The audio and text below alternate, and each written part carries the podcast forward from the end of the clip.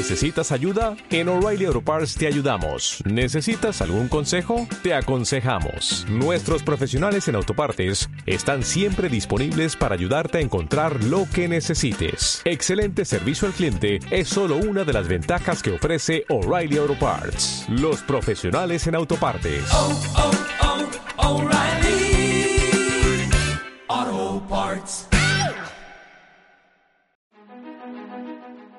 Con sentido común. Un saludo especial les habla Carlos Eduardo Acosta, representante de la Cámara por Bogotá de Colombia Justa Libres.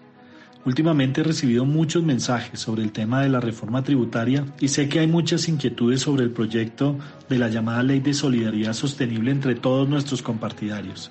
En ese sentido, entendiendo que la curul en la que sirvo es un cargo de representación, donde no solamente doy mi opinión personal, sino represento la opinión de quienes me eligieron, y que sin ser miembro de las comisiones económicas sí podré votar el proyecto cuando llegue a la plenaria de la Cámara, Quise abrir un espacio de participación tanto a nuestras bases como a los demás dignatarios del partido a través de una mesa abierta de discusión una vez conocido el texto de la iniciativa tras la erradicación del proyecto por parte del Gobierno Nacional. Gracias a todos por la buena respuesta. Poco a poco hemos venido recibiendo opiniones, mensajes, pero también preguntas sobre mi posición personal, especialmente a raíz de informaciones equívocas publicadas por medios de comunicación nacionales. Por esto, muy brevemente me permito compartirle a todos mi apreciación general del proyecto en mención sin detenerme en los detalles o listados de cosas positivas y negativas de la misma. Lo primero que llama la atención en esta discusión es un gran error conceptual, que refleja por supuesto una posición ideológica que no comparto. Las personas no somos el problema, somos la solución. Frente a una crisis creada, una distorsión artificial del mercado y de la sociedad secundaria al intervencionismo estatal tras la amenaza de salud pública que representó la epidemia de COVID-19, pues vemos que el remedio viene resultando peor que la enfermedad. Esta iniciativa supone ahora que el gobierno gasta mejor nuestro dinero que nosotros mismos en una suerte de programa de ingeniería social.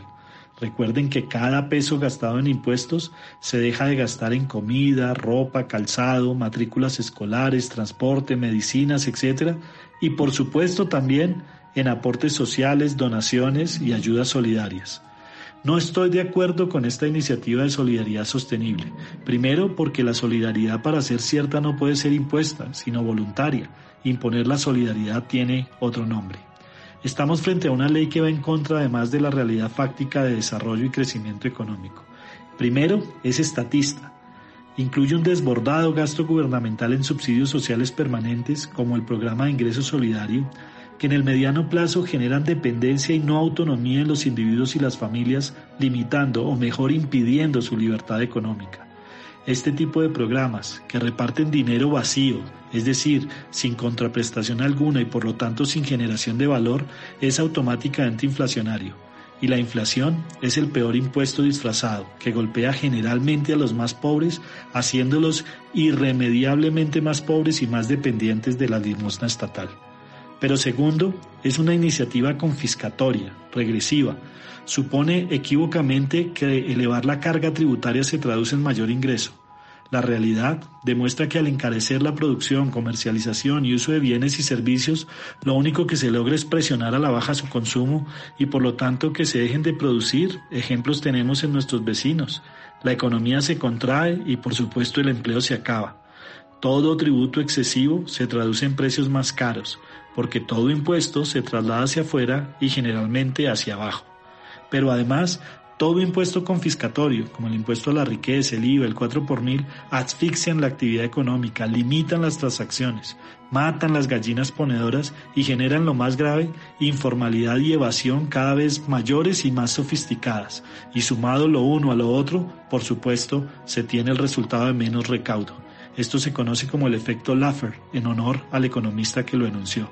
Pero tercero, es un proyecto fiscalista se está tratando de cuadrar caja de un Estado ineficiente con el bolsillo de las familias, acabando con el ahorro y la capacidad de consumo, y también con la caja de las empresas, acabando con la inversión.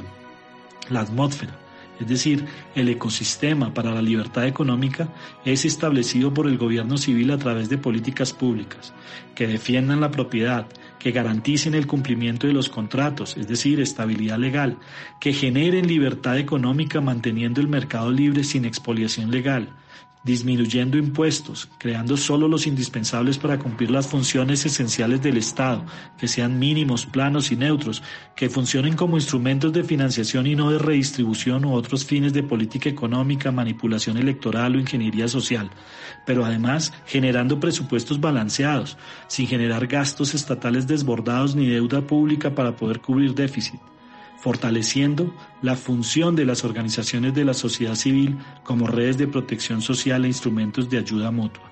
Aquí vemos todo lo contrario. Recuerden, los gobiernos no son organizaciones de caridad ni de ayuda social, todo paso que avanza el Estado es un paso que retrocede en las libertades individuales.